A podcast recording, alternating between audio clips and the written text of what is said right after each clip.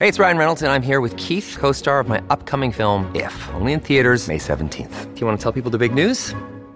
All right, I'll do it. Sign up now and you'll get unlimited for $15 a month and six months of Paramount Plus Essential Plan on us. Mintmobile.com slash switch. Upfront payment of $45 equivalent to $15 per month. Unlimited over 40 gigabytes per month. Face lower speeds. Videos at 480p. Active Mint customers by 531.24 get six months of Paramount Plus Essential Plan. Auto renews after six months. Offer ends May 31st, 2024. Separate Paramount Plus registration required. Terms and conditions apply if rated PG.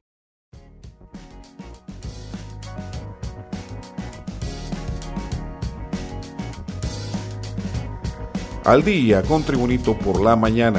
A continuación, la actualidad informativa nacional e internacional este miércoles 15 de noviembre de 2023. La defensa de la ex ministra de Finanzas, Rocío Tabora, desmintió las afirmaciones del Ministerio Público que sugerían su captura en el intento de fuga a través de la aduana terrestre El Guasaule en la frontera entre Honduras y Nicaragua. Las abogadas Doris Madrid y Carla Romero publicaron una declaración en la que constatan que Tabora se presentó voluntariamente ante la Policía Militar del Orden Público en Comayagüela, Francisco Morazán. El respaldo de Tábora se basa en un acta de la Policía Militar del Orden Público que registra que la entrega voluntaria tuvo lugar a las 4 o 6 de la madrugada de este miércoles. El acta de entrega aparece firmada por la exfuncionaria y por tres policías militares. Este es el reporte de informaciones de Tribunito por la mañana. La presidenta del Sindicato de Trabajadores del Hospital General San Felipe, Iris Zelaya, denunció que el centro asistencial no cuenta con agua ni con reactivos para realizar hemogramas a los pacientes. La dirigente sindical lamentó que esto se debe a una mala acción administrativa, ya que las autoridades dejaron vencer el contrato al proveedor de agua y aseguró que actualmente se vive una situación muy difícil.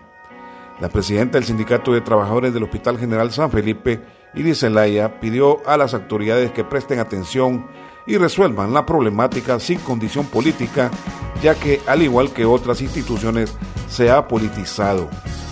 Continuamos con las informaciones. La Secretaría de Gestión de Riesgos y Contingencias Nacionales COPECO elevó a alerta roja el municipio de Quimistán en Santa Bárbara y Omoa y Puerto Cortés en Cortés debido a las fuertes lluvias, deslizamientos y crecidas de ríos, así como inundaciones en sectores incomunicados. También se determinó extender la alerta amarilla a los departamentos de Islas de la Bahía, Atlántida, parte de Cortés, como también parte de Santa Bárbara, Copán, Gracias a Dios y Olancho, y se suma a este nivel de alerta a Colón por un periodo de 24 horas desde las 5 de la tarde del martes. Además, siguen alerta amarilla los municipios del Progreso, Santa Rita y El Negrito en el departamento de Lloro. Se extiende la alerta verde de parte de Lloro, Ocotepeque, Lempira, Intibucá, La Paz, Comayagua, Francisco Morazán y El Paraíso. Más informaciones. El crimen organizado ya penetró varias ramas de la economía hondureña y una de las últimas que hemos detectado son empresas de seguridad, las cuales están siendo investigadas, reveló ayer el titular de la Secretaría de Seguridad, Héctor Gustavo Sánchez Velázquez. El funcionario fue categórico al señalar que el crimen organizado controla ciertas empresas de seguridad, ya que les permite tener acceso a armas, además del clásico lavado de activos. El ministro de Seguridad indicó que una persona puede tener acceso a unas cuantas armas, pero una empresa de seguridad sí puede tener autorización a mayor cantidad de armamento de fuego. Más informaciones. Diputados opositores del Congreso Nacional se mostraron recelosos a la convocatoria a diálogo con una comisión que nombró el Poder Legislativo. Oficialmente, la bancada del Partido Salvador de Honduras y la del Partido Liberal ya comunicaron que no asistirán a la convocatoria a la comisión de diálogo que nombró el Congreso Nacional.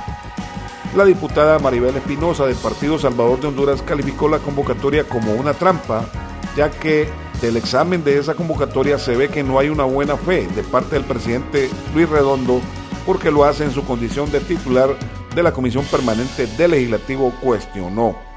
La congresista Maribel Espinosa estimó que si se acude a la convocatoria se pasaría a desconocer lo que está haciendo el Pleno de 74 diputados en las sesiones que se prorrogaron ordinarias, como también automáticamente se legalizarían las acciones de la cuestionada comisión permanente.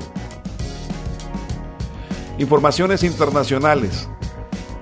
El ejército de Israel ordenó hoy, por primera vez de que comenzó la guerra con el grupo Hamas, la evacuación de algunas comunidades del sur de la franja de Gaza, después de haber forzado el desplazamiento de más de un millón de personas de la mitad norte del enclave hacia el sur.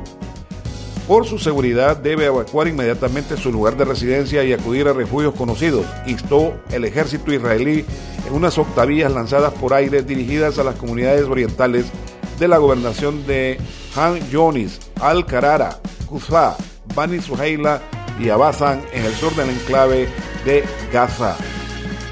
También en informaciones internacionales, el presidente Salvador, Nayib Bukele, dio por inaugurada la noche del martes una nueva biblioteca nacional ubicada en el centro de la capital salvadoreña y donada por el gobierno de China por más de 50 millones de dólares, es decir, 45,95 millones de euros. La inauguración se dio mediante una cadena nacional de radio y televisión en la que Bukele recorrió el edificio junto a su viceministro de Cultura, Eric Doradea, y uno de sus hermanos. De acuerdo con el ministro de Cultura de El Salvador, la Biblioteca Nacional de El Salvador es la más moderna y más grande de la región, con una capacidad de más de 360 mil libros.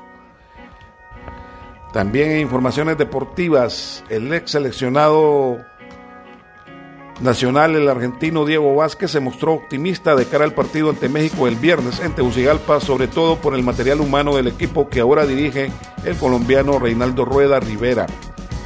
Hay muy buenas posibilidades de un buen resultado ante México, pero Honduras tiene que hacer valer la localía, aprovechar la energía y apoyo que da la gente. Es fundamental un estadio lleno para hacerse fuerte y tratar de competirle y hacerle daño a México, indicó el argentino Diego Vázquez. Para Vázquez la clave de la serie está en ganar en casa, aunque para muchos es un sueño. Es un partido para establecer la diferencia del local y después de visita nada es imposible, aunque es más complicado porque todo lo externo tiene una importancia en el partido, agregó el ex técnico de la selección de Honduras, el argentino Diego Vázquez. Este ha sido el reporte de informaciones de Tribunito por la mañana de hoy, miércoles 15 de noviembre de 2023. Tribunito por la mañana te da las gracias y te invita a estar atento a su próximo boletín informativo.